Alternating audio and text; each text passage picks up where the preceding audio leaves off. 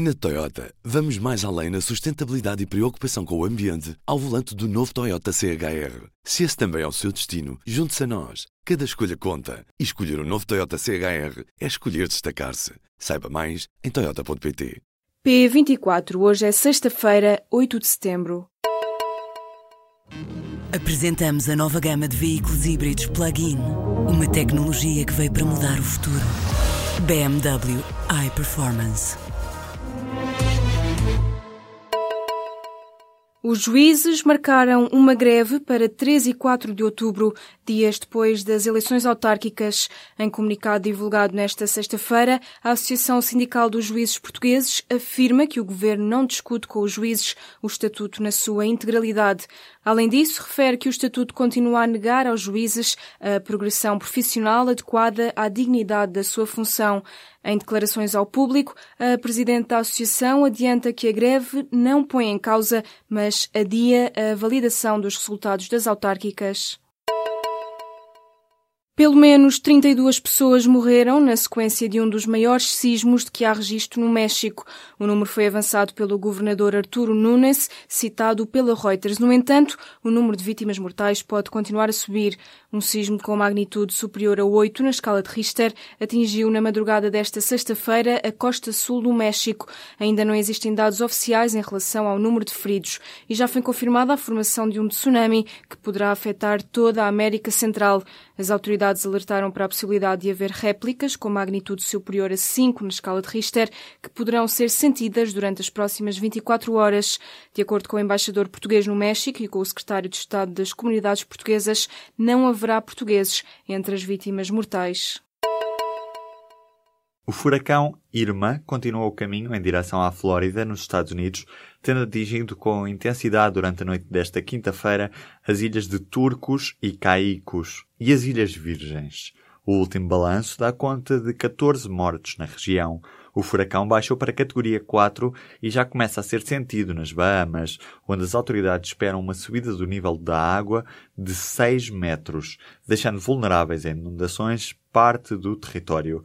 Informações dão conta de menos estragos do que o que se previa na costa norte do Haiti, o país mais pobre da região. Há escolas sem condições para abrir no arranque do ano letivo. Vários estabelecimentos de ensino enfrentam a falta de funcionários. É o caso da Escola Secundária Rainha Dona Amélia, em Lisboa, onde a direção admite mesmo adiar o início das aulas.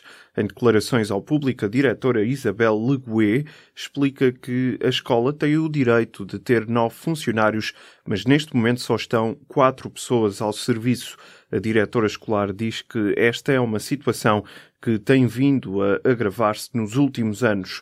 A falta de funcionários é transversal a várias escolas de norte a sul do país. O Presidente da República disse nesta sexta-feira que a direita portuguesa anda distraída. Marcelo Rebelo de Sousa deixou o recado à oposição. Quando vira à direita, ela não nota. Eu quando viro à direita em Portugal, a direita está distraída. A bater na esquerda, não nota. Em vez de aproveitar, não nota. Marcelo falava aos jornalistas numa visita a Andorra, onde encontrou imigrantes portugueses. Pelo meio do percurso, o chefe de Estado recebeu um pedido de uma imigrante enfermeira que lhe pediu para lutar pelos enfermeiros em Portugal. Marcelo afirmou que vai receber estes profissionais na próxima semana em Belém. O diretor-geral da Saúde mostra-se preocupado com o protesto dos enfermeiros especialistas em saúde materna e obstetrícia. Francisco Jorge apela à responsabilidade dos profissionais e a consensos para ultrapassar a situação.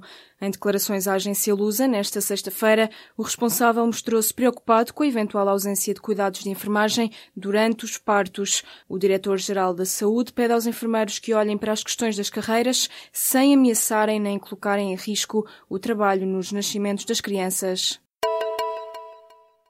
Portugal está na final do Mundial de Hóquei em Patins. A seleção portuguesa qualificou-se nesta sexta-feira depois de derrotar a Argentina, detentora do título mundial, por 5-0. Os golos da vitória portuguesa foram apontados por Reinaldo Ventura e Helder Nunes.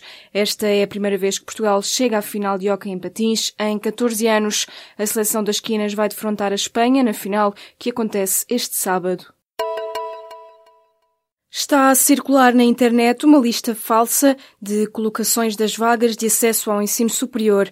Em comunicado divulgado nesta sexta-feira pelo Ministério da Ciência, Tecnologia e Ensino Superior, a lista de colocações só será pública a partir da meia-noite do próximo domingo, dia 10 de setembro. Por isso, a lista que anda agora a circular na internet, diz a tutela, é completamente falsa. O Ministério lembra ainda que a partir da próxima segunda-feira, os estudantes podem começar a matricular-se nas instituições de ensino superior. O empresário e mecenas francês Pierre Berger Morreu nesta sexta-feira, aos 86 anos. Pierre era o antigo companheiro de Yves Saint Laurent e era cofundador da casa histórica de moda parisiense. Morreu antes de conseguir cumprir o desígnio de presidir a inauguração dos dois museus Yves Saint Laurent neste outono. Durante a vida, Pierre Berger foi um ativista empenhado na luta contra a SIDA e uma voz incansável na defesa dos direitos dos homossexuais.